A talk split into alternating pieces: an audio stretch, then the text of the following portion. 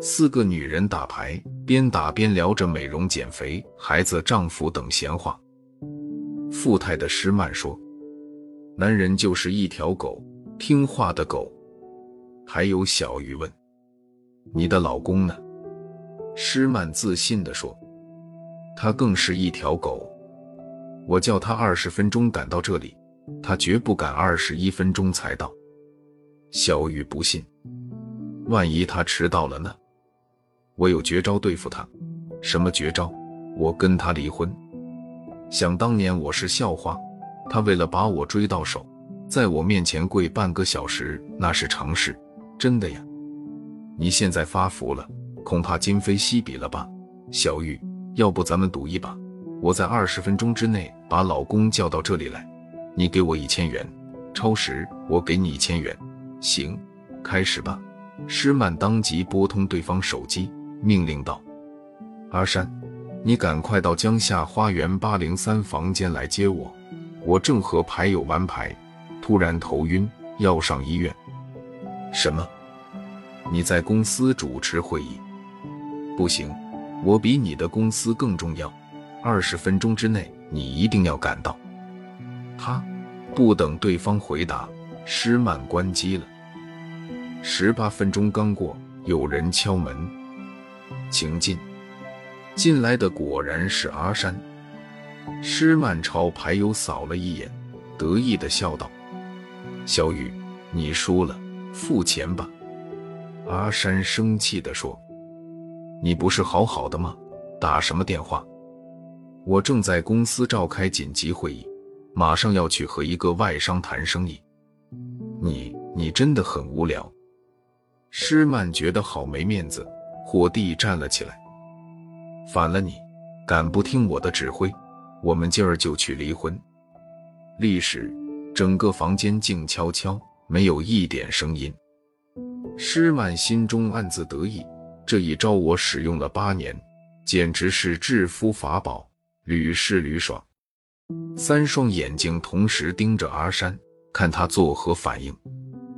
阿山轻声说：“我同意离婚。”稍停，阿山又说：“八年了，我已经受够了。你一直把我当狗一样使唤，在你面前，我没有一丁点男人的尊严。我早有离去之意。从现在开始，我们结束夫妻关系，房子、车子都给你，我再也不回那个家了。”说罢，阿山转身出门，头也不回的走了。施曼跌坐在椅子上，小雨提醒道：“师姐，看来你老公动真格了，你快去追呀！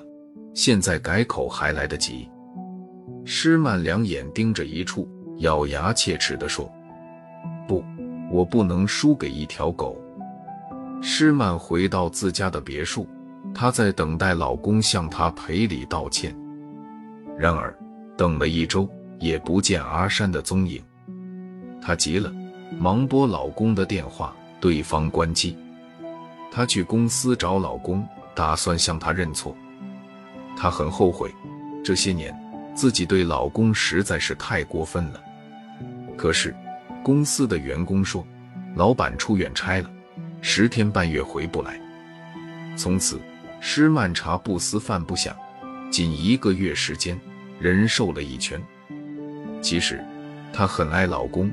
离婚只不过是她的口头禅，用来吓唬老公的。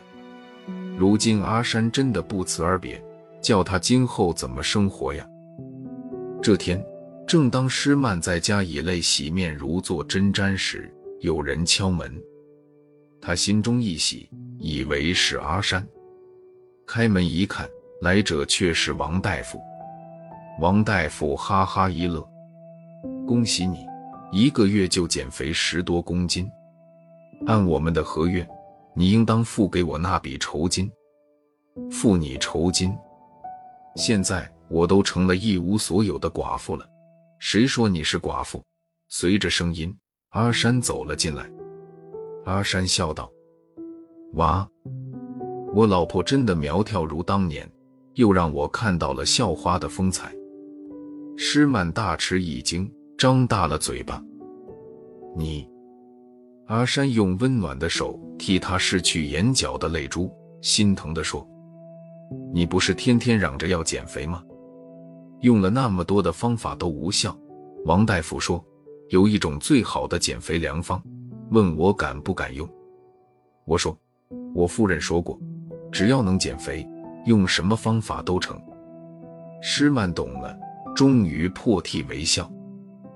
所以你们就联合导演了江夏花园那场戏。你坏，你坏，你真坏！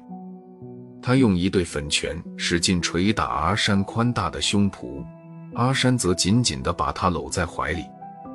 王大夫悄悄地退了出去，他偷着乐，一个小计谋，既帮助阿山为夫人治好了娇娇二气的毛病。